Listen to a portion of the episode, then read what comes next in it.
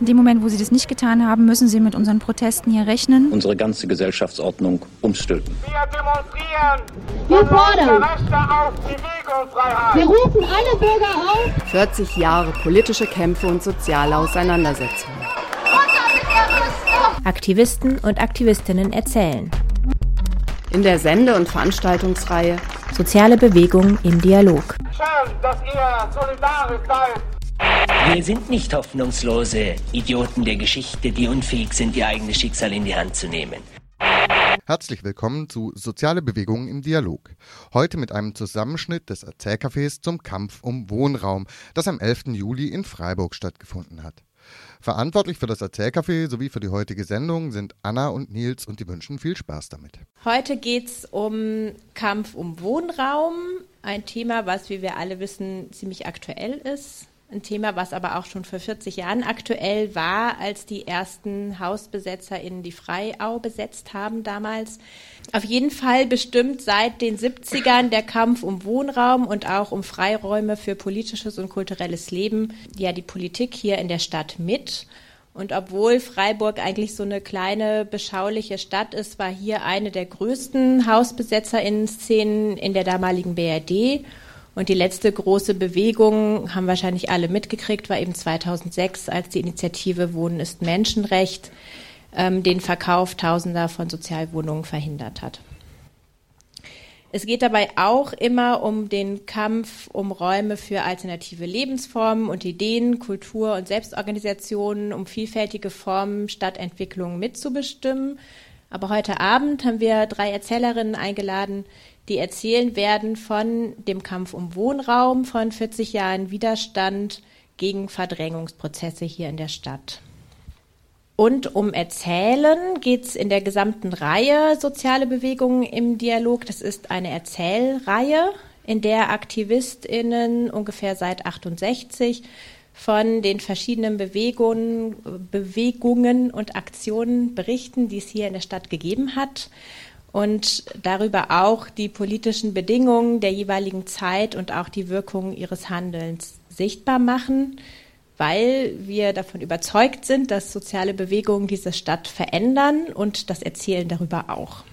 Außerdem möchte ich mich noch bedanken bei der Rosa-Luxemburg-Stiftung und dem Freiburger Kulturamt, die diese Veranstaltung fördern. Und damit übergebe ich an Nils, der heute den Abend moderiert. Ja, hallo und ich möchte unsere Gäste vorstellen. Zu meiner Linken sitzt äh, Günther Ihrig seit 79 aktiv in der Hausbesetzerszene, ist noch vor der eigentlichen Besetzung des berühmten Dreisam-Ecks äh, dort eingezogen und war als Besetzer und Aktivist äh, sowohl im Dreisameck als auch im Schwarzwaldhof aktiv. Nach der Räumung des Schwarzwaldhofs war Günther einer der Besetzer, denen der Prozess gemacht wurde. Er selbst sagt von sich, er war von der militanten Fraktion, und für ihn wurden Hausbesetzungen mit der Zeit immer mehr auch was anderes als der reine Kampf um Wohnraum. Nach der Hochphase der Hausbesetzungen hat Günther sich auch weiter in sozialen Bewegungen engagiert, zum Beispiel in der antirassistischen Bewegung und in der Arbeitslosenbewegung. Hier rechts sitzt Stefan Rost. Der hat, wie er selbst zu mir gesagt hat, seine Berufsausbildung als Hausbesetzer in Köln gemacht und ist 1977 nach Freiburg gekommen er hat sich dort der Gruppe Gebrauchtwarenlager angeschlossen, die auf dem Greta-Gelände saß und hat sich von dort aus engagiert, vor allem auch gegen die von der Stadt geplante Sanierung hier im Viertel, also im Grün und äh, die Abrissmaßnahmen, die da auch geplant waren. Er zählt sich eher zu den Spontis und Alternativnix, die von der eingesessenen Hausbesetzerszene in Freiburg eher argwöhnisch beäugt wurden. Stefan ist Mitbegründer des Mietshäuser-Syndikats, ähm, das mit einem Konzept, das kennen wahrscheinlich die meisten hier, Wohnraum zu kaufen und dauerhaft den Marktmechanismen zu entziehen, inzwischen bundesweit Schule gemacht hat.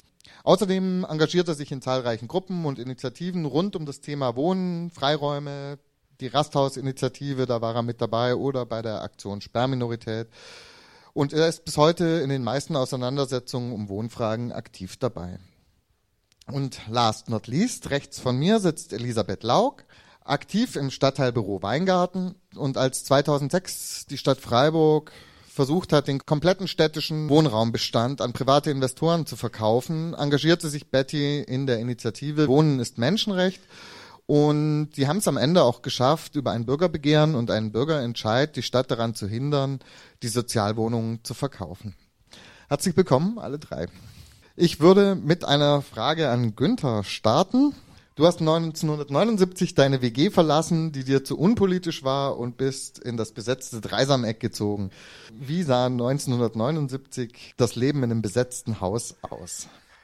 Also für uns äh, unpolitische Jugendliche war wenig los in Freiburg.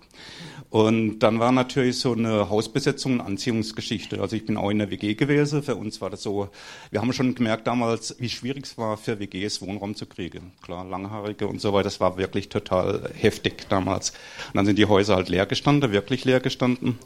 Und wir haben halt dann die Situation genutzt, ja. Also diese Freiraumgeschichte, die damals da war, sagen wir mal, die hat 80 eine andere Bedeutung gehabt als vorher. Also diese Alternative, das war mehr auf Kultur gegen die Gesellschaft, gegen den Staat äh, schon an damals ausgerichtet. Wir waren orientiert an so Sachen, die in der Schweiz dann abgelaufen sind, Jugendbewegung, Zürich brennt.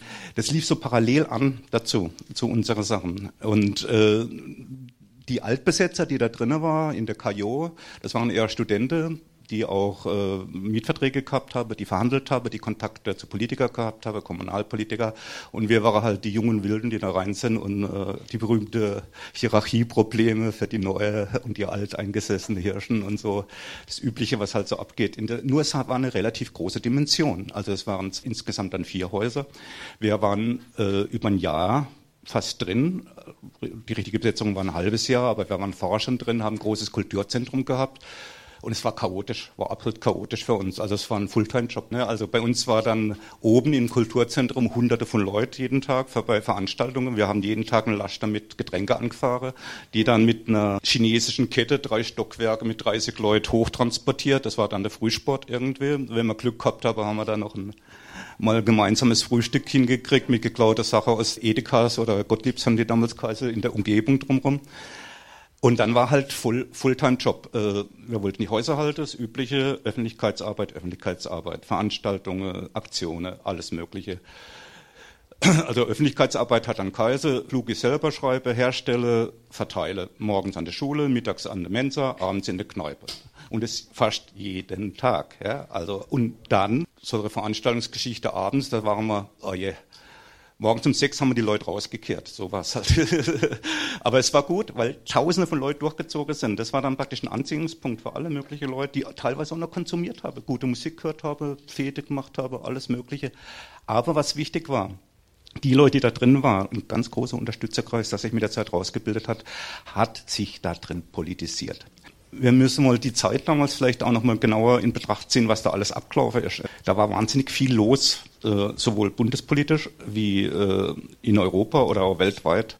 Wir sind mit Sache konfrontiert worden als politisch Unerfahrene in den Häusern durch Veranstaltungen, durch Veranstaltungen zu Nicaragua, El Salvador, ja. oder dass Berliner äh, gekommen sind, die schon auch angefangen haben, Häuser zu besetzen, oder die Schweizer mit ihrer totale wilde Art, äh, so eine Mischung aus Punk und Nacktbade in der Limat und hat uns alles begeistert. Das war wahnsinnig. Das war eine Aufbruchsstimmung. Wir waren elektrisiert und dann Barrikadebau. Ah, die Kraker in Holland bau ihre Barrikade und dann sind wir ja extra nach äh, Holland gefahren, haben uns diese Sachen angeschaut, wie man so Falltüren macht, die runterklappen und so Scheiß irgendwie. Nächte, tagelang Barrikaden gebaut und Pläne geschmiedet und weiß Gott was. Es war eine wilde Zeit. Jetzt sage ich mal ganz kurz, wie das Grundwoche ist. Die Zeit für mich war so. Ich war kurz vorher in Brockdorf, Wendland, Hüttendorf. Das haben sie paar Tage vor der Räumung von uns haben sie das Hüttendorf geräumt. Die sind einfach weg, weggeschoben worden mit einer brutalen Polizeigewalt. Wir wussten, was auf uns zukommt. Auf der anderen Seite gab es 80 die erste riesige militante äh, Geschichte in Deutschland seit längerem. Und das war Bremen. 10.000 Leute, Rekrutegelöbnis mit Steine, die Bulle und die Soldaten weggejagt irgendwie. Das war so ein bisschen der, der Pol, in dem wir uns auf die Räumung vorbereitet haben. Und was dann halt Früchte getragen hat, war was wir auch niemand von uns erwartet hat, dass dann 10.000, 15.000 Leute auf die Straße gewesen sind. Aber nochmal, es war nicht nur Kultur, es war nicht nur Repression, es war auch nicht nur Wohnraumpolitik, weil die Wohnraumpolitik war eher von etablierteren Leuten. Wir unpolitische Leute haben da nicht, am Anfang gar nicht so viel mit anfangen können. Bei uns hing es dann gleich äh, Bullen, Bonds und Banken gegen Kapital und so.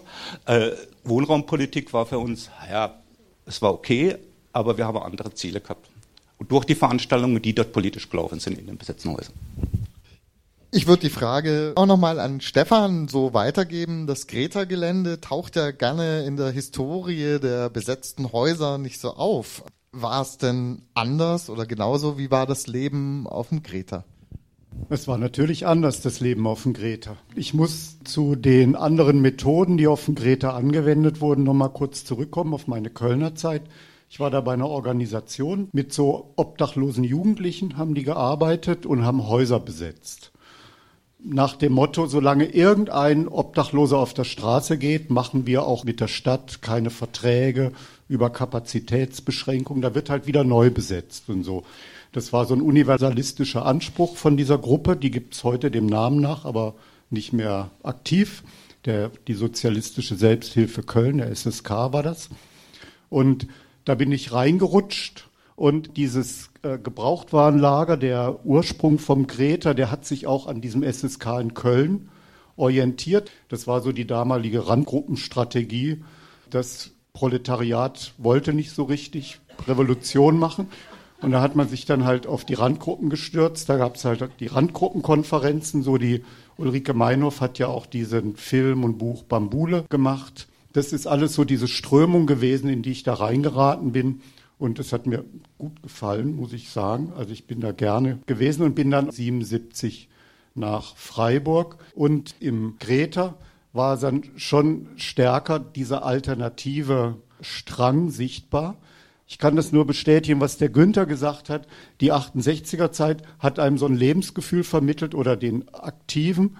Wir können die Welt verändern. Und von diesem Gefühl wurde ich eigentlich auch in den Südwesten getragen. Ich habe dann hier Wiel mitgekriegt. Ich war da nicht aktiv, aber so diese Platzbesetzung, das hat mir total gefallen. Und dann habe ich mich dieser Gruppe angeschlossen, die da im so ein Projekt mitarbeiten und so im Kreta machen wollte. Es waren eigentlich so Werkstatträume und es gab einen Mietvertrag und die Ausgangssituation war völlig anders. Ich habe mich total gewundert, wie ich nach Freiburg kam. Da war gegenüber um Fauler Parkplatz, war der alte Schlachthof noch besetzt. Und da wurde mir erklärt, ja, wir geben das hier auf. Die Zeiten sind nicht mehr so, dass man Häuser besetzen kann.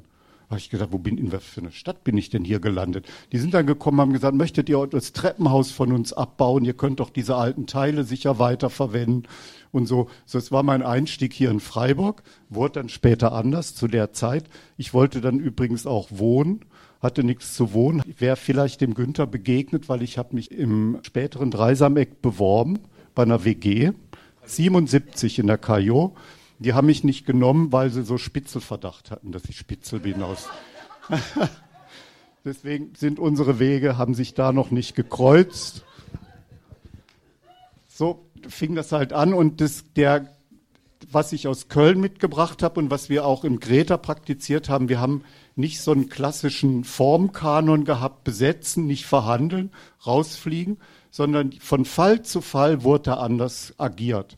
Es wurden Verträge gemacht, es wurde still besetzt, es wurde irgendwas geduldete Situationen in Anspruch genommen. Und das ganze Greta ist eigentlich im Laufe von äh, 15 Jahren auf so eine Art entstanden mit sehr unterschiedlichen Formen. Und weil es ja auch um Häuserkämpfe geht, ich muss dazu sagen, das ist auch in der Geschichtsschreibung, ist das deutlich ausgeblendet, dass wir vom Greta so eine Gruppe von Aktiven, wir haben eigentlich immer wieder diese Häuserkampfgeschichten gemacht. Zum Beispiel haben wir die Besetzung der Willi 36 angeleiert, wo es von Lothar Späth hieß, äh, innerhalb von 48 Stunden wird jedes Haus in Baden-Württemberg geräumt, nach der Räumung des Schwarzwaldhofes. Drei Wochen später haben wir die Besetzung gemacht. Da waren halt noch legale Mieter. Das zählte bei den ganz Autonomen nicht als echte Besetzung am Anfang. Weiß ich noch, gab es heftige Diskussionen, nicht mit dir, aber mit Eva und was weiß ich so. Gab es dann so ordentliche Diskussionen und wir haben dann immer wieder weitergemacht in, im Grün. Ich will es jetzt nicht aufzählen und ein ganz schönes Beispiel ist der Schlossbergring. Das war dann so eine ganze Zeit lang, ein paar Jahre lang gab es den. Das haben wir von der Baugruppe im Greta angeleiert, haben richtig den, so den kompletten LKW vollgepackt. Das wurde alles vorher ausgemessen, was für Rohre, wie man überbrücken muss. Das war, wir haben das, das war die Aktion Weihnachtswunsch. Wir haben das zwei Tage vor Weihnachten besetzt, weil wir gedacht haben, wir werden nicht geräumt und sind dann mit Kanonenöfen und allem drum und dran eingezogen. Das das ganze Ding hat funktioniert und es kam nicht, wie es kommen musste. Es gab so eine besondere Konstellation, warum der Schlossbergring nicht geräumt wurde, will ich nicht ausführen. Haben einfach Glück gehabt. War ein paar Jahre lang eine ganz tolle Sache. Und da waren wir ganz stark mit dran beteiligt an dieser Geschichte. Und jetzt will ich da einfach mal enden. Das war so zum Lebensgefühl. Ja, bei den Geschichten aus den 80er Jahren, da ist natürlich auch, also ein Teil davon ist, dass es eine andere Bewegung gab, die das getragen hat. Richtig viele Leute bei der Räumung des Dreisamex waren über 10.000 Leute auf der Straße und da gab es mehrmals Demonstrationen mit richtig, richtig vielen Leuten. Und während es damals so war, musste sich, und damit komme ich zu Betty hier, die Bewegung gegen den Verkauf der Stadtbau, das war 2006, die musste sich ja quasi aus dem Nichts erheben. Und also um es nochmal kurz zu rekapitulieren, die Stadt hatte angekündigt, äh, die Stadtbau komplett zu verkaufen, um die Löcher im Haushalt zu stopfen. Und darüber entstand recht schnell eine breite Bewegung und der ist es ja dann auch komplett gelungen, diesen Verkauf der Sozialwohnungen, zumindest für die ersten Jahre, zu verhindern. Da waren politische Parteien involviert, Gewerkschaften, Mitarbeiterinnen der Stadtbau, aber eben auch ganz viele Leute, die vorher gar nicht politisch aktiv waren. Und meine Frage an Betty wäre jetzt, wie habt ihr es geschafft, in so kurzer Zeit ein so breites Bündnis auf die Beine zu stellen? Das lag erstens mal daran, dass halt äh, die Leute in Weingarten zum Beispiel, da war der Großteil der städtischen Wohnungen sind ja dort gestanden. Es gab auch noch in der Brühl aber da war das dann auch eine ähnliche Stimmung, dass die Leute wahnsinnig Angst gehabt haben. Und wir haben ja auch noch mitgekriegt gehabt, dass einige Häuser schon vorher verkauft worden sind an die GAGFA und äh, da war es auch ziemlich schnell klar, dass die nichts sanieren, nichts machen, nur ein Miet erhöhen. Und dann noch ein anderes, noch ein paar andere Häuser sind auch verkauft worden. Das war dann innerhalb von ganz kurzer Zeit sind die dann wieder noch verkauft worden. Und dann war das klar, ah, nee, so kann das nicht gehen, das geht nicht. Und dann viele Angst gehabt, dass sie sich nicht mehr leisten können, äh, da zu wohnen. Ja. Und ähm, also erstmal viele Leute haben halt keine Zeitung, haben es nicht gleich mitgekriegt gehabt. Dann sind wir von Tür zu Tür gegangen, haben das denen erzählt. Also es hat richtig Panik gegeben. Und äh, dann gab es ja auch schon diese äh, Bürgerversammlungen. Und dann haben die sich, äh, also Salomon und Neideck, die haben wir dann nur noch Doto genannt, äh, Dieter und Otto. und also die sind unsäglich aufgetreten, arrogant, dass es knallt. Ja. Die wollte niemand reden lassen, sie wollte nur selber reden. Und bei den weiteren Bürgerversammlungen, da haben die ja die Leute gar nicht mehr alle neigelassen. Ja, da haben sie, äh, da haben sie dann schon gemerkt, was los ist. Am schlimmsten war das dann zum Schluss im Theater. Da hat dann der Salomon alleinig die ganze Veranstaltung gemacht und obwohl ein Moderator sich angeboten gehabt hat, er wird da helfen und die Moderation machen, nee, der wurde nicht angefragt. Und dann meine Freundin und ich, also wir beide, wir haben immer dazwischen geblärt. Und wir sind dann als die Krawallweiber aus Weingarten bekannt worden. Der Günther hat ja gerade auch erzählt, dass sie ganz viel Flugblätter verteilt haben. Ja. Das ist ja auch was, was irgendwie in den 80er Jahren noch gegriffen hat. Da haben es die Leute genommen und gelesen. Ihr habt dann wir gleich dann, gesagt, so klappt's nicht und habt es auch anders versucht. Wir haben auch ein Seminar gemacht, das hat dann damals die SPD bezahlt, die dann auch noch auf unserer Seite gestanden ist. Äh, haben ein Seminar gemacht, kam jemand aus Berlin und hat uns gezeigt, wie man das noch anders machen kann, ansprechender, dass es mal ein bisschen anders läuft und dass es nicht immer nur so Flugblatt verteile ist, das dann nachher doch wieder im Papierkorb landet, ungelesen. Und dann haben wir noch so Bootzeitungen gemacht, zum Beispiel mit Rätsel. Ne? Von wem stammt der Ausdruck, die Mieten bleiben sicher? Märchen aus Tausend und einer Nacht? Oder Münchhausen? Oder Norbert Blüm? Oder Dieter Salomon? Solche Sachen dann sind und die haben wir dann rumgetragen in der Stadt und haben sie dann äh, da verteilt und haben uns ein bisschen zurückgehalten. Also sind nicht so auf die Leute zugegangen, sind ein bisschen zurückgehalten und haben gewartet, bis die da darüber diskutiert hätten. Und dann bei den Würfeln haben wir zum Beispiel auch, also eben in Kinderschrift und mit Fehler drin oder in Süderlin-Schrift und dann sind die dann manchmal davor gestanden, zu dritt gerätselt, was das heißt. Und die haben dann, also über Sachen, die hätte die nie gelesen, wenn die ganz normal da gestanden wäre, ja. Und, und äh, also es war einfach mal ein bisschen was anderes, ja. Aber das hat ziemlich Anklang gefunden und das war da halt einfach mal ein bisschen anders. Ja. Ich bin dann noch ins, äh, ins Volksliedarchiv gegangen, haben wir noch ganz viele Lieder gesammelt und in die umgedichtet und in die dann gesungen. Manchmal war es eher lustig, nicht schön, was man gehört hat nachher, aber, aber, aber einfach es hat Spaß gemacht. Ja. Und das war uns auch wichtig. Wir haben dann auch gemerkt, solche Aktionen, es hat viel Arbeit gemacht, aber es hat auch großen Spaß gemacht. Ja. Und wir haben auch gemerkt, wir können, in Weingarten ist es vor allem so, da gehen die Leute so gut wie nicht wählen. Ja, das sind, also viele sagen dann einfach, oh, das, die machen eh wie so, was sie möchten. Und das ist wiederkommen, dieses Argument. Und dann haben wir ihnen gesagt, nee, wenn wir 15.000 gültige Unterschriften gesammelt haben, dann gibt es ein Bürgerbegehren. Und dann geht es um die Frage, sollen die Häuser verkauft werden, ja oder nein? Und dann haben wir das aber geschafft, dass sie das wirklich eingesehen haben, dass sie dann nicht anders entscheiden können, dass sie mindestens drei Jahre äh, die Stadt dran gebunden bleibt und die Häuser nicht verkaufen darf. Und dann, also die Wahl dann hinterher, die Abstimmung, die war kolossal. So was habe ich in Weingarten noch nie erlebt. Also das war unglaublich. Das habe ich noch nie in einem Wahllokal äh, gesehen. Ja. Und es war auch eine wahnsinnige Stimmung. Und dann war mir auch schon klar, als ich da reingekommen bin und das gesehen habe, habe ich gesagt, das Bürgerbegehren geht durch.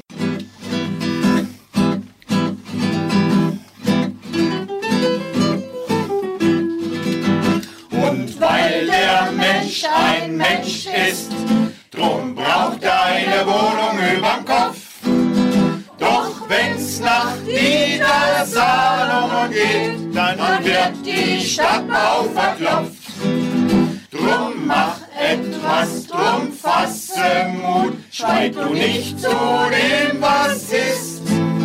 Du erreichst doch auch was und es fällt dir was ein, weil auch du betroffen bist.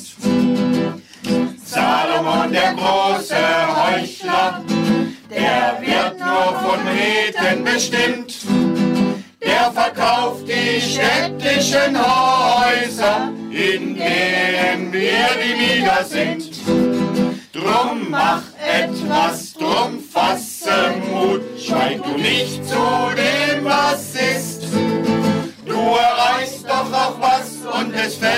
was ein, weil auch du betroffen bist. Und wenn beim OB von Freiburg Erpressungspolitik nur zählt, dann machen wir noch einen Bürgerentscheid, dann wird er abgewählt. Drum mach etwas, drum fasse Mut, schweig du nicht zu dem, was ist. Wir schwenken auch nochmal zurück in die 80er. Das war ein ereignisreiches Jahr in der Geschichte der Freiburger Häuserkämpfe, also 81 zumal. Stefan hat es vorhin schon erwähnt, Ministerpräsident Späth hatte ausgerufen, dass Besetzungen binnen 24 Stunden zu räumen seien. Und gleich hier nebenan in der Moltke Straße ist genau das passiert. Anlässlich dieser Räumung kam es dann damals zu aufgebrachten Demonstrationen und auch zur sogenannten Scherbennacht, bei der eine Gruppe Leute die Schaufensterscheiben in der Kajo entglast hat. Die Stadtverwaltung hat die gesellschaftliche Stimmung und die Berichterstattung der Zeitungen dann gegen die Chaoten auch genutzt und kurz darauf den Schwarzwaldhof räumen lassen, das besetzte Haus zwischen Schwarzwald und Talstraße, in dem eben auch ähm, über ein Jahr lang ganz schön viel passiert ist. Und auch das war ein riesen Polizeieinsatz mit über 4000 Polizisten. Günther, du hast das damals hautnah miterlebt und warst auch einer derjenigen, die anschließend wegen der Beteiligung an der Scherbennacht in den Knast gegangen sind. Wie war denn das aus deiner Sicht? Ja, ich muss noch mal kurz auf das politische Umfeld eingehen, weil äh, der Schwarzwaldhof ist ja am Ende der Dreisameck-Räumung äh, dann besetzt worden. Das war ja schon geplant. Also wir sind dann mit großer Zahl der Unterstützer praktisch umgezogen vom Dreisameck in Schwarzwaldhof, konnte den auch halten aus politischen Gründen. Also die Polizeiburg ist nicht so gut angekommen irgendwie damals in der bundesweiten Presse. Insofern äh, hat auch der Einfluss von Spät sich ein bisschen zurückgebildet. Wir waren in diesem Jahr radikal, sind radikaler worden, ganz klar. Also diese damals diese Polizeiburg-Geschichte war für, viel, für uns viele eine totale Auseinandersetzung mit einer Repression, die in dem Maß jemals erlebt war von unseren Leuten. Aber in dem Jahr ging ziemlich viel ab. Es hat auch schon angefangen mit Stadtbahn West äh, Sachen. Da sind 140 Leute schwer verletzt teilweise gewesen. Wir haben uns teilweise beteiligt aus Solidaritätsgeschichte oder aus politischem Verständnis, das wir entwickelt haben. Die Veranstaltungen sind also eher in Richtung äh, Hungerstreik der politischen Gefangenen gegangen oder auch IAA, alle möglichen Geschichten. Statt Stadtstände und Flugblätter ging es dann halt äh, Zug der Unzufriedenen, äh, der dann äh, die ganze Stadt äh, aus der Demo raus besprüht hat. Das waren so die Vorläufergeschichte vor dieser berühmte Scherbennacht irgendwie. Nochmal ganz kurz vor der Räumung sind viele von uns nach Brockdorf gefahren. Das war 81 eine riese Demo, 100.000 von Leuten irgendwie, die war verboten bundesweit. Wir sind da hochgefahren mit Bussen, äh, habe verschiedene Sachen erlebt. Wir sind reingefahren, Hamburger Leute aus dem Bus gestiegen, haben eine Polizeisperre weggeprügelt. Das war die eine Seite. Und auf der anderen Seite mit Polizeihubschrauber sind die letzten Militante übers Feld gejagt worden, tausende von Leuten. Es waren richtige Feldschlachten damals irgendwie. Es ist schwer vorzustellen, aber es war wirklich Krieg an dem Punkt. Und wir kommen zurück und ein paar Tage später wird, äh, war klar, jetzt geht's uns an den Kragen. Wir haben die Molkestraße damals mitbesetzt, um das Territorium auszuweiten, dass wir nicht nur allein in unserem Teil sind. Und es hat halt andere Dimensionen gehabt, viel mehr Häuser, viel mehr Leute, viel mehr Unterstützer. Das äh, ist schwer vorzustellen heutzutage. Also wir kommen zurück und nach der Räumung der Moltke-Straße als Reaktion, auch was bundesweit gerade abgegangen ist, ganz spontan aus dem Plenum raus, laufen wir auf dem Schwarzwald hoch, hoch das Schwabetor und vom Schwabetor bis zum Siegesdenkmal waren halt alle Fenster platt irgendwie das ist irgendwie wirklich, wirklich echt nicht geplant gewesen. Das war organisatorisch. nein, nein, nein, nein, nein. Ihr dürft es euch nicht so vorstellen. Wir haben eher Schiss gehabt, irgendwie die Bulle kommen und haben ein paar Steine in der äh, in eine Plastiktüte vielleicht dabei gehabt oder die Leute, die halt da durchgelaufen sind, sagen wir mal so. Auf jeden Fall. Es war ein Gefühl, du warst mit dem Rücken zur Wand. Zu dem Zeitpunkt gab es Hungerstreik, ja, äh, der über 60 Tage, 100 politische Gefangene damals. Das waren alles Sachen, die wir mitgekriegt haben, die, wo wir solidarisch waren nach dieser Scherbenacht ähm, war das war natürlich ein gefundenes Fresse für, als Anlass zu nehmen, hier bei den Bürgern ein bisschen Stimmung zu machen, aber die Räumungsgeschichte war schon vor am Anlauf, sonst hätte sie nie so schnell die Bulle zusammengezogen. Ich wache am Morgen auf nach der Scherbenacht irgendwie, schaue aus unserem besetzten Haus raus, schon stehen die Bulle schon da und fange an, das zu umstellen. Wir Lautsprecher rauskennt und alles geht kaputt, alles liegt in Schutt, und ich lach. Haben wir die Bullen beschallt und 80, 90 Leute haben sie verhaftet. Also wir sind jetzt so glimpflich wie beim Dreisamig rausgekommen. Ich bin abgekommen damals und dann haben sie halt die äh, schwere Geschütze aufgefahren, kriminelle Vereinigung. Das war so nach terroristische Vereinigung der größte Geschütz irgendwie, konnte bis zu fünf Jahre kriegen. Und Leute, damals sind äh, während dem Hungerstreit, Leute haben anderthalb Jahre gekriegt wegen Verteile vom Flugblatt zum Hungerstreik der politischen Gefangenen. Und dann kommt zu unserer aller Überraschung, die ganze Sache verdoppelt sich. Statt 10, 15.000 Leute sind plötzlich fast 20, 25.000 Leute auf der Straße.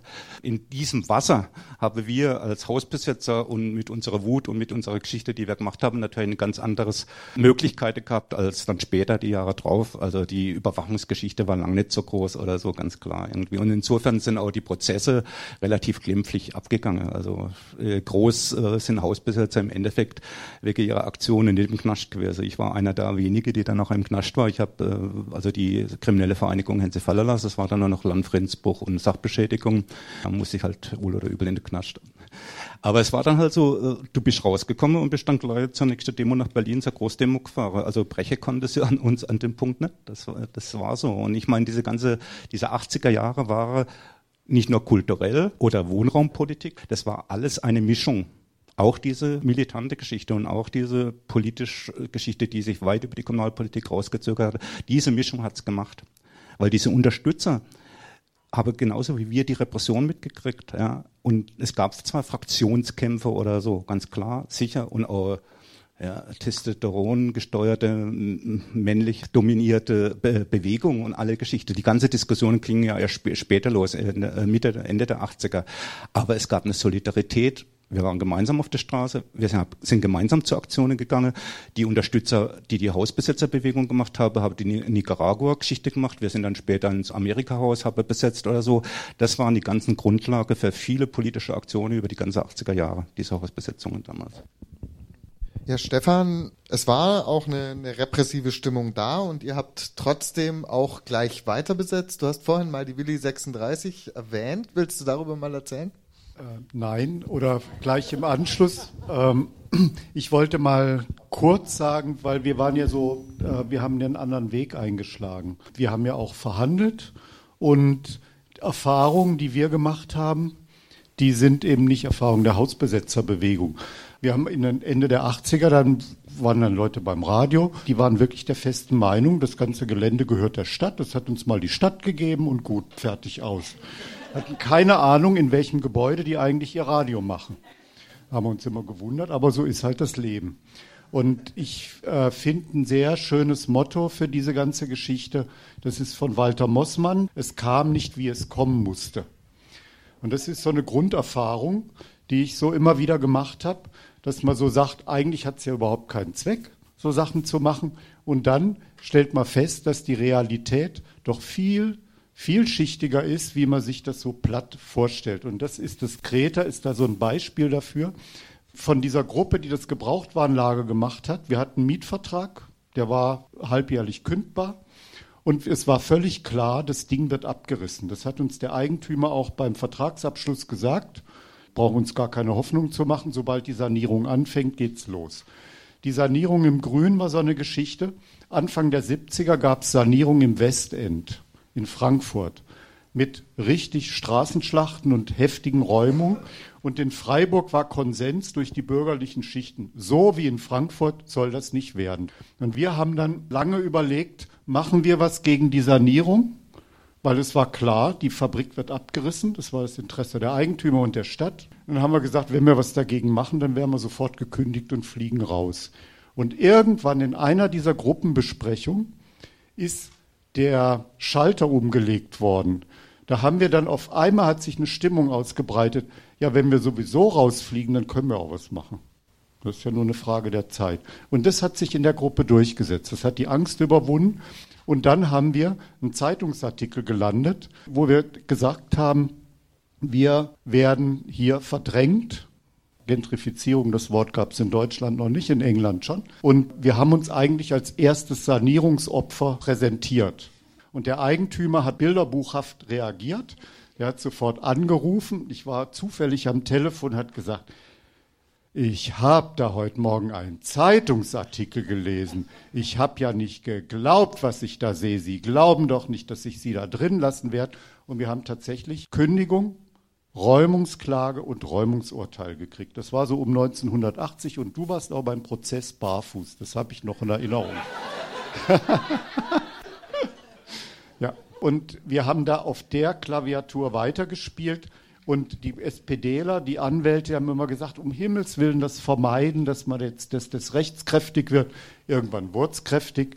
Und wir haben gemerkt, das Leben geht weiter. Wir haben rechtskräftiges Räumungsurteil und die Welt geht trotzdem weiter. Es muss irgendwelche Kräfte geben, die bewirken, dass wir nicht geräumt werden. Das ist doch sehr schön und das ist eine sehr schöne Erfahrung, dass das durchaus möglich ist in einem Rechtsstaat, dass aus Opportunitätsgründen so Sachen nicht sofort vollstreckt werden. Und es gab zum Beispiel mal im Vorfeld so ein Gespräch mit den Leuten aus der Spechtpassage. Die haben dann gesagt, sag mal, ihr, ihr tickt irgendwie nicht richtig. Ihr habt jetzt auf einmal so ein Konzept entwickelt mit Kreta-Fabrik, glaubt es durchsetzen zu können. Die Kapitalinteressen, die sind viel zu groß, dass der Kapitalismus euch dieses Filetstück da am Bahnhof lässt. Ihr seid doch total blauäugig.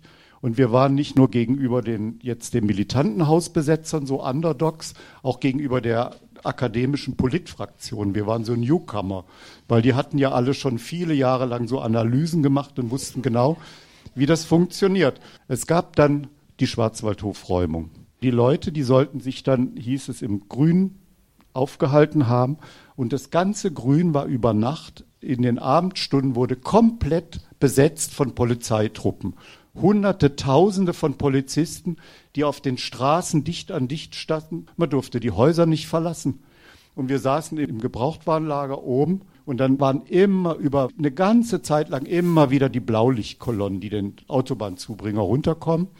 Und wir haben mal gesagt, das war's jetzt, jetzt wären wir mitgeräumt. Und im Radio kam in den 12 Uhr Nachrichten, weiß ich noch, nachts 24 Uhr, kam das Gebrauchtwarenlager im Greta-Gelände wird geräumt. Haben wir selber gehört. Wir wurden nicht geräumt. Das ging bis 4 Uhr. Im Nachhinein, es gab Hinweise darauf, dass es in der Eigentümerfamilie, die war eine Erbengemeinschaft, einen Dissens gab, ob geräumt wird. Und ausgerechnet nach dem, was uns zugetragen wurde, waren das die Kinder dieses schärfsten Teils der Eigentümergemeinschaft, die den Papa unter Druck gesetzt haben, dass er keine Zustimmung gibt und dann gab es keine Räumung. Und da war schon mal die schwierigste Klippe überwunden. 82 gab es dann die Gemeinderatsentscheidung, ob das Greta stehen bleibt. Verwaltung hat gesagt, nein, aus Gründen, was weiß ich alles, geht nicht, Tiefgaragenstellplätze und so weiter und so fort. Das Witzige ist, wir haben kurz vor dieser Entscheidung, haben wir noch so ein Paper gemacht mit so einem Kaufkonzept fürs ganze Greta, alle fünf Gebäude. Das war so ein bisschen fragwürdig, das Konzept, auch wo wir das Geld herkriegen sollten. Wir haben ja jahrelang verhandelt dann mit der Stadt. Da waren wir aber völlig hoffnungslos, weil es gab keine Mehrheit. Es gab gut, also Grüne, die wirklich äh, sozialpolitisch, also auf unserer Seite standen, und die SPD, und das war es aber auch schon. Und die hatten keine Mehrheit. Es gab keine Aussicht drauf. Und dann haben wir noch mal ein Paper verteilt in der Woche davor bei der Fraktionssitzung der SPD. Und dann haben wir festgestellt, da ist auch Fraktionssitzung der CDU und haben dann diese Papers mitverteilt. Und dann blieb eine Frau stehen, die Frau Lämmer, die wir auch kannten. Irgendwie war so eine Stadträtin, so eine Mutti. Die blieb dann stehen, blätterte sich durch und sagte, das ist ja mal interessant, diese jungen Leute, dass die sich dann auch mal so Gedanken machen mit Kaufkonzept und Finanzierung. Findet sie ja hochinteressant, ob wir mal mit ihr reden würden. Oder haben wir gesagt, ja klar, wir müssen noch fragen natürlich, ob wir das dürfen und so. Aber und sie sagt, sie würde jemand mitbringen, der unser Konzept prüfen kann. Da haben wir das besprochen, haben wir gesagt, schadet ja eh nichts, aber es bringt nichts. Reden wir mit denen. Wir haben mit allen geredet.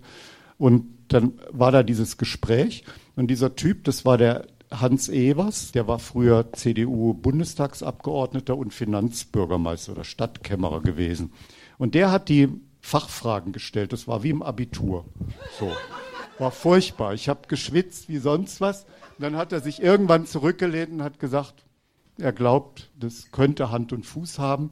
Es sieht so aus, dass ihre Finanzierung besser ist wie die vom Sheraton. Das ist da, wo jetzt das Konzerthaus Hotel steht, da sollte ein Sheraton gebaut werden, das geplatzt. Es sieht so aus, dass irgendwie die Finanzierung besser ist. Und die haben uns dann so Fragen gestellt, wie wir zu den Militanten da stehen und so. Und wir haben mal gesagt, wir machen unser Ding, die machen ihr Ding. Mehr sagen wir nicht. So. Und dann haben sie sich damit zufrieden gegeben. Und dann war die Gemeinderatssitzung der Hintergrund war noch folgender. Es war gerade an dem Sonntag OB-Wahl gewesen, zweiter Wahlgang, und der Favorit, der CDU-Kandidat von Ungarn Sternberg, der spätere Regierungspräsident, ist dem Böhme unterlegen. Und dann haben die SPDler gesagt, auf jeden Fall die Sitzung verschieben, die wetzen die Messer, das kann nicht gut gehen und so. Und ist, die Sitzung hat stattgefunden mit diesem unterlegenen Baubürgermeister, der dann für die Verwaltung das Konzept des Abriss der Greta-Fabrik und wie bebaut wird, vorgelegt hat. Keine Spur davon, irgendwas, irgendwie so eine Chance zu geben. Und wir saßen da so völlig betröppelt haben gedacht, na, es kommt, wie es kommen muss. Und dann hat die Frau Lämmer von unten auf einmal zu uns hochgeguckt und hat so gemacht. Dann haben wir gesagt, hä, was soll denn das? Und dann war der fertig und dann hat die Vortrag gemacht. Dann hat die konträr zu ihrem Parteikollegen Ungarn Sternberg gesagt, ein Teil ihrer Fraktion, zu der sie gehört, die wird für das Greta stimmen und den jungen Leuten eine Chance geben, diese Sachen zu verwirklichen. So, dass man muss da mal aus diesem ewigen Kampf rauskommen und so weiter und so fort. Und wir haben gedacht, wir hören nicht recht. Und die hat uns die fehlenden Stimmen besorgt, das, die gute. Das war aber genau das Stichwort, das du gegeben hast. Äh, man muss aus dem ewigen Kampf rauskommen. Also ich sehe die Sachen natürlich ein bisschen anders, äh, nicht um jetzt alte Fraktionskämpfe aufzubauen. Aber es ist doch tatsächlich so, dass die Militanz, die auf den Straßen war, Anfang der 80er Jahre wahnsinnig viel aufgewühlt hat. Aber es war natürlich nicht nur die Militanz. Es war bis in die bürgerliche Kreise hinein eine Unzufriedenheit, die sich ausgedrückt hat, auch in der Solidarität mit einem anderen Leben. Nur, wenn du selber da drin steckst, subjektiv, diese Radikalisierung, die ich angedeutet hat, war das natürlich in Anführungsstrichen Verrat. Ja, also dieses Teile und Herrsche, ja, das nach diesen großen Besetzungen Befriedungsangebote gemacht worden sind, wie die Marienstraße, ja sogar das Jazzhaus, diese ganze liberale Geschichte, die ihr ja auch hier kennt in Freiburg, diese liberal-grüne Geschichte, hat ihren Ursprung aus Teilen dieser Bewegung und aus einer, sagen wir mal, liberalisierteren Öffentlichkeit, kommunalen Öffentlichkeit, die früher stockkonservativ war, hier Bürger, Rentnerstadt Freiburg, ja, plötzlich Green City und so weiter. Die Nachteile waren allerdings, dass dann diese Verhandlungsgeschichte und diese Befriedung und auch diese Entpolitisierung, die sich dann teilweise, also die war in unserer Szene ja auch da. Es gab, wir waren doch realistisch wenn wir keine Haus, Häuser mehr militärisch halten konnten oder also Kämpf vom Kampf. Ja, es war eine militärische Auseinandersetzung. Das war wirklich nur so. Wenn wir die nicht mehr halten konnten, ja, oder die Häuser immer kleiner geworden sind. Es waren nicht mehr riesige Areale, es waren kleine Häuser, stille Besetzungen, trotzdem geräumt, weg damit. Natürlich haben wir hier in Grüne Offensive gestartet, weil hier Sanierungsgebiet war. Wir haben Häuser besetzt und so weiter. Oder wir haben hier das AZ benutzt, weiterhin als politischen Treffpunkt. Ja oder als kulturellen Kulminationspunkt, wo junge Leute gekommen sind und dann auch anpolitisiert worden sind durch das, was wir gemacht haben. Aber die immer mehr Aufspaltung. Natürlich haben wir Wohnraumpolitik ganz groß geschrieben damals an, an solche Sachen. Ganz klar. Aber das war doch nicht das Einzige, was hier in Freiburg abgelaufen ist. Das war auch ein Teil, ganz, ganz logisch. Nur der Unterschied war, durch diese Häuser, durch diese Erfahrung gab es lange Zeit eine ziemlich starke autonome Szene in Freiburg. Aber im Schluss bleibt dann nur noch übrig Kultur, Wohnraum, Grüne und das, was ihr alles kennt hier.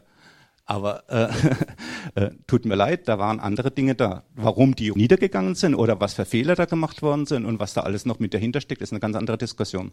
Aber nur noch mal zu, zur Erinnerung, diese Wohnraumgeschichte war nur ein Aspekt des politischen Kampfes in den 80er Jahren wichtige Anmerkung, denke ich. Ähm, da sind aber auch ein bisschen verschiedene Positionen sichtbar geworden. Diese Möglichkeiten, diese Kräfteverhältnisse auch zu nutzen jetzt auf Stefans Seite. Ne? Es war eben auch so, dass von der Stadt ein Interesse dran bestand, Wohnraummöglichkeiten zu schaffen und so. Das ist jetzt tatsächlich eine, ähm, eine wesentliche Frage, finde ich. Will ich das System abschaffen oder gebe ich mich mit Wohnraumzugeständnissen zufrieden? Vielleicht schließt sich das ja auch nicht zwingend aus wenn das jetzt so dargestellt worden ist als Pole, natürlich ist es eine taktische Frage. Man kann ja nicht irgendwie die Militanz nur raushängen lassen oder so, wenn man mit dem Kopf gegen die Wand läuft. Es war eine wirklich auch produktive Zusammenarbeit, auch später in anderen sozialen Kämpfen, wo die Leute sich wieder getroffen haben, die die Wohnraumgeschichte gemacht haben. Die sind ganz normal bei irgendwelchen politischen Sachen mitgelaufen. Die waren da. Ja. Ich tue das nicht jetzt irgendwie darstellen, als gäbe es hier die riesigen Fraktionsgeschichte, die riesigen Unterschiede. Wir haben uns persönlich gekannt teilweise. Wir haben uns zwar inhaltlich auch mal geklopft auf dem Plenum oder so, aber wir haben auch miteinander Karte gespielt oder man, äh, wir waren doch nicht irgendwie super Militanten. Wir haben in besetzten Häusern als äh, wochenlang Risiko gespielt und so ein Scheiß, um zu, um uns zu erholen von den, von Stress oder so. Ja. Also es ist doch jetzt nicht so, dass ich jetzt das raushängen will und sagen will, ja hier äh, politisch alles korrekt oder so. Natürlich gibt es auch Situationen, wo diese Wohnraumpolitik auch jetzt die letzten Jahre immer wieder die Frage ist. Aber wir haben das, wie gesagt, in diesem Zusammenhang gesehen. Da gab es immer wieder Brüche und Auseinandersetzungen, auch starke politische Differenzen. Aber es gab auch eine Solidarität bei der Repression zum Beispiel, bei der Kriminalisierung und so weiter. Es war nicht so, wie man jetzt so vielleicht rübergekommen ist, so nur Pole oder so. Ja, das kann man nicht so sagen. Und deswegen sage ich, dass es auch zusammenpasst. Es passt zusammen. Danke, Günther. Äh, wir haben dann auch mal, wo du von der Polizei gesucht wurdest, weißt du noch die Baustelle da bei dem äh, Yoga-Typen da in Bolschweil, wo du da, wir Schwarzbaustelle, da haben wir nämlich zusammen gearbeitet und so ein halbes Dutzend Vollautonome und so, das war ganz schön eigentlich.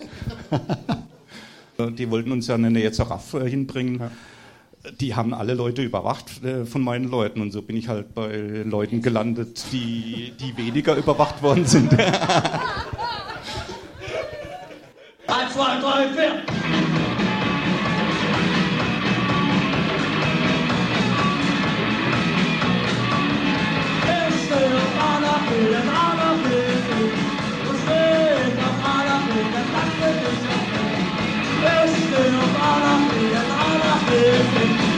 Hãy subscribe cho kênh Ghiền Mì Gõ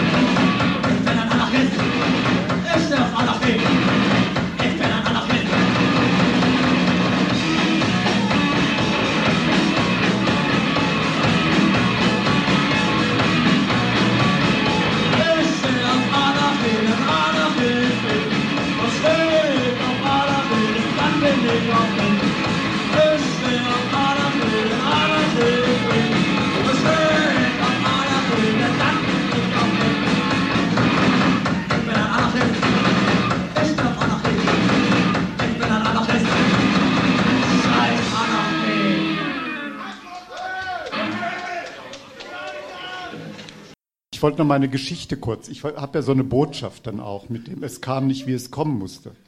Ähm, diese Geschichte mit der CDU. Also ich bin jetzt wirklich kein Fan der CDU, das glaubt ihr ja nicht, ne? Aber die Frau Lemmer, die war eine nette Frau, aber das, das, ist, das war gar nicht der Hintergrund. Die war schon eine nette Frau. Was wir dann mitgekriegt haben, Jahre später, diese Geschichte, warum die so Stimmen zusammengekriegt hat nach der verlorenen Wahl ihres CDUlers zum Oberbürgermeister, war vermutlich folgende.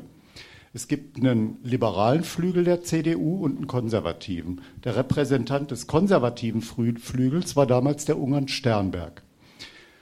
Es gab den liberalen Flügel, war die Frau Lemmer drin. Die ist auch ein halbes Jahr später, die unscheinbare Frau Lemmer, ist Fraktionsvorsitzende geworden. Der Ungarn Sternberg hatte an dem Sonntag als Repräsentant des konservativen Flügels war unterlegen, der ist baden gegangen mit weiß nicht wie viel Stimmen und damit hat sich diese Machtkonstellation gedreht. Und wir waren eigentlich nur Korken auf irgendwelchen Wirbeln von CDU-Parteiströmungen. Und das hat uns diese Sympathien und die Stimmen gebracht und die haben damit dem Ungarn Sternberg eine reingewirkt. Und die hat uns sonst auch unterstützt, auch immer gegen Böhme. Und ich kann euch sagen, es war durchaus nicht so, dass das jetzt so eine abgesprochene Befriedungsstrategie war. Böhme wollte uns fünf Jahre lang immer mal wieder räumen lassen. Und so, wir haben eine halbe Million in ein Haus reingebaut, was uns nicht gehört hat. Also ein furchtbares Risikokapital. Und meine Botschaft ist die, man hat eigentlich keine Ahnung, was hinter den Kulissen passiert.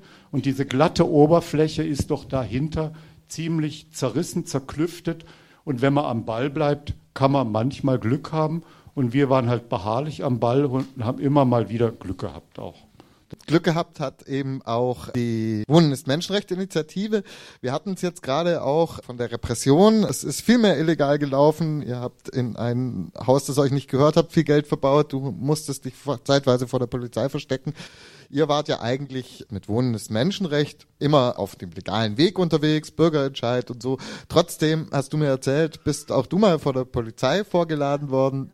Betty, erzähl uns doch mal, was da passiert ist Die äh, Stadtbahn, äh, da die Nummer drei, wurde eingeweiht. Und dann sind wir halt, haben uns schön verteilt als Protest an der Linie entlang und haben dann halt Transparente hochgehoben und dann auch an den Hochhäusern überall die Heuschräge gehängt und das mit dem nicht verkauft wäre und so.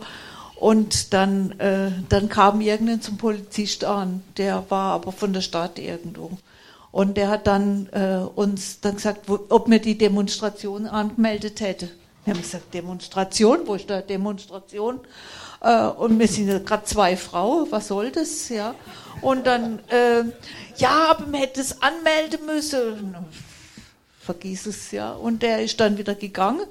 Und dann haben wir eine Vorladung gekriegt. Erst die Frau Donat, ist eine ältere Frau, die hat dann eine Vorladung gekriegt von der Polizei in Weingarten.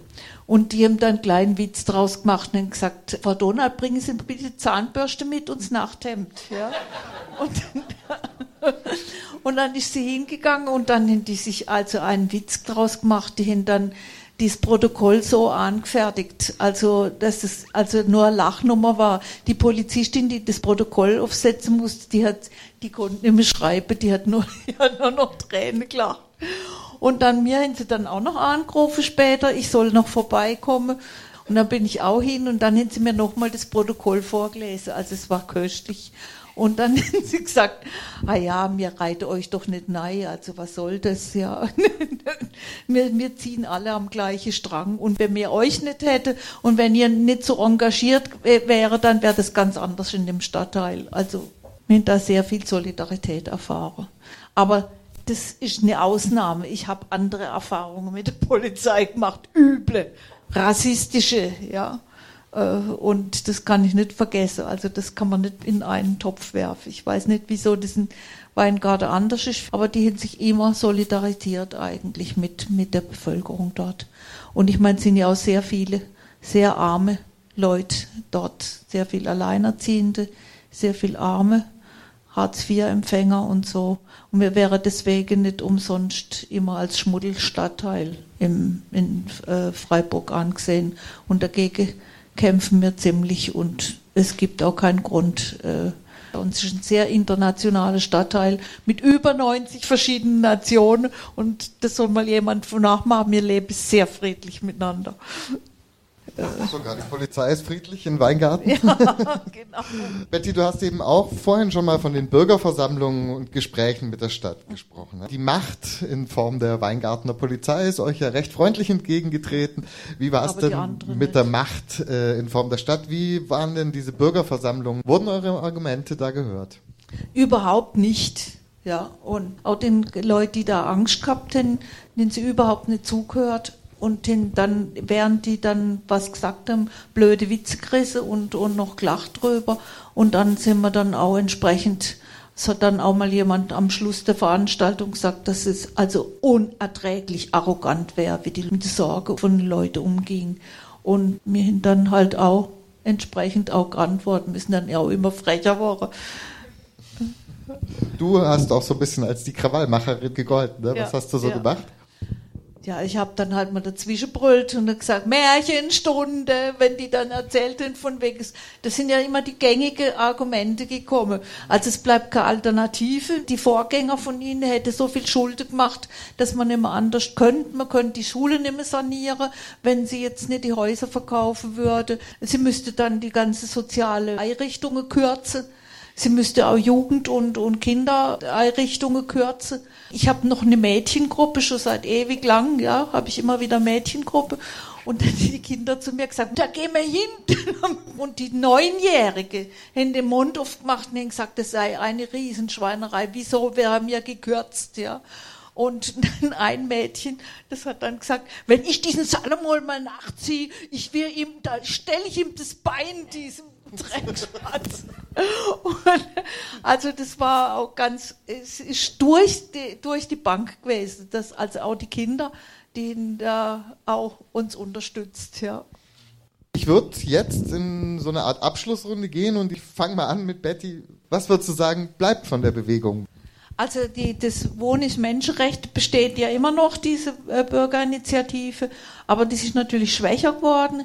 Aber wir wissen ganz genau, wenn, wenn zum Beispiel äh, sind nach zwei Jahren äh, nach dem Bürgerbegehren sind dann sind dann nochmal Mieterhöhungen wieder eklatante, denn die Stadtbau ist eigentlich auch nur eine bessere Heuschreck. Ja? Äh, und de, wenn die dann die Mieterhöhungen da gemacht haben, dann haben wir uns dann wieder gefunden und die Bewohner dann auch mit uns immer wieder in Bürgerversammlungen äh, oder in Versammlungen äh, diskutiert und gesagt, wir unterschreiben diese Mieterhöhungen nicht. Dann sind sie auch mal verklagt worden und dann sind sie auch verloren. Die musste dann eine Strafe bezahlen, dann haben wir aber wieder durch WIM und durch äh, Solidaritätskonzerte wieder Geld gekriegt, sodass die die Strafe nicht bezahlen musste und, und dann haben wir die halt bezahlt. Ja. Und also die wissen, wir müssen immer, wenn's, wenn es kritisch wird, zusammenstehen. Und dann wird auch die Bewegung wieder größer. Günther, ich gebe es mal weiter an dich. Die Frage, was bleibt für dich? Oh was blieb von der Hausbesetzerbewegung?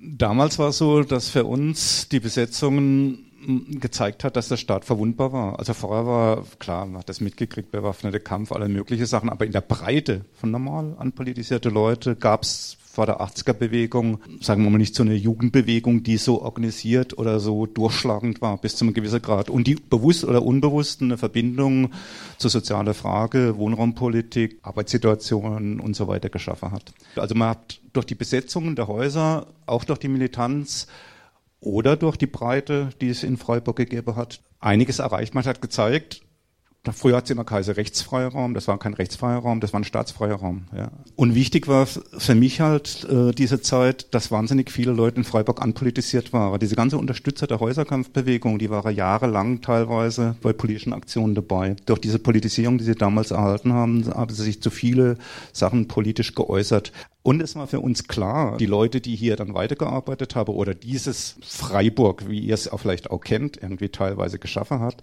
dass das so ein, eine Art Kompromiss war, dass das, was da ziemlich hochgekocht ist und eigentlich viel radikaler war, wieder eingefangen war ist in so eine Art Liberalität und machen lassen. Ich kann das euch an einem Beispiel sagen, dass selbst noch die Angst vor der Militanz hat zum Beispiel, wo ich in der Arbeitslosenbewegung damals zu Beginn von Hartz IV war, wir haben es geschafft. Wir sind hingegangen und haben gesagt, wir besetzen das Arbeitsamt. Die haben uns das Arbeitsamt geöffnet, wir haben ein Konzert gemacht. Das wäre in einer anderen Stadt nie möglich gewesen. Ja. Diese Mischung aus Angst, von wegen, man könnte ja ein paar Liberalen auf die Füße treten oder vielleicht gibt es doch wieder Militanz, ist ja bis in die Ende der 80er Jahre, wo Bon, die ganzen Sachen, ob, oder Radio Dreieckland, immer im Hintergrund hat geschwungen, wenn die, es könnte ja auch die Militanten auf die Straße gehen, es könnte ja wieder Putz geben. Ja. Also es war immer so eine sich gegenseitig eine Wirkung mit negativen und positiven Geschichten. Okay, und an Stefan, was bleibt? Ja, da bin ich gar nicht so bange, was bleibt. Wir haben ja dann weitergemacht, so nach diesen ganzen Räumungen. Vor allen Dingen muss ich sagen, es gab ja nach eurer Zeit, gab es ja diese Aktion Mietersolidarität. Das haben wir uns auch überlegt gehabt. Das war die Verbindung mit Mietkämpfen, mit Häuserkampf. Und es war ein Novum, dass man das so dann auch versucht, organisatorisch zu fassen. Und das ist 87 mit der Räumung vom Schlossbergring, Hilderstraße und diesen ganzen Häusern ist das beendet worden. Und das war aber ein Stück weit ein Anstoß, da weiterzumachen Richtung Aktion Mietersolidarität. Und zwar einfach Stichwort Transzendenz.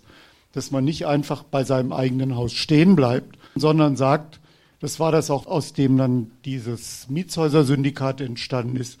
Mal gefragt, ja, war es das jetzt? Jetzt haben wir dann dieses Kreta West. Jetzt werden die Mieten immer billiger. War es das jetzt? Und so bleiben wir da in diesem eigenen Wohnprojekt. Und dann sind wir aus verschiedenen Strängen der Diskussion damals eben haben wir diese Idee vom Mietshäuser-Syndikat entwickelt. Und das ist eine ganz gute Geschichte. Finde ich sehr schön, dass man mal als Linker die Erfahrung machen kann, man überlegt sich was, wo man nicht dann jahrelang dafür ackern muss, damit es nicht zusammenbricht und sich auflöst, sondern dass sich das einfach von selber weiter entfaltet. Also so, wo, wo man gar keine Reklame oder was machen muss.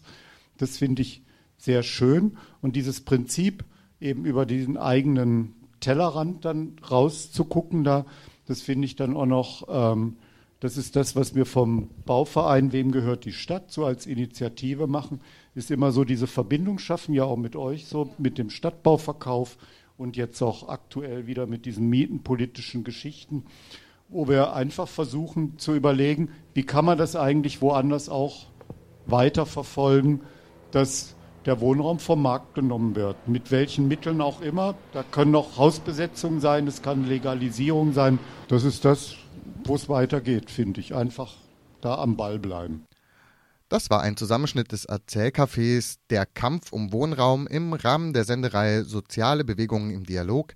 Erzählt haben bei diesem Erzählcafé Elisabeth Lauk von Wohnen ist Menschenrecht, der ehemalige Hausbesetzer Günther Ihrig sowie Stefan Rost, auch ein ehemaliger Hausbesetzer und Mitbegründer des Mietshäuser-Syndikats.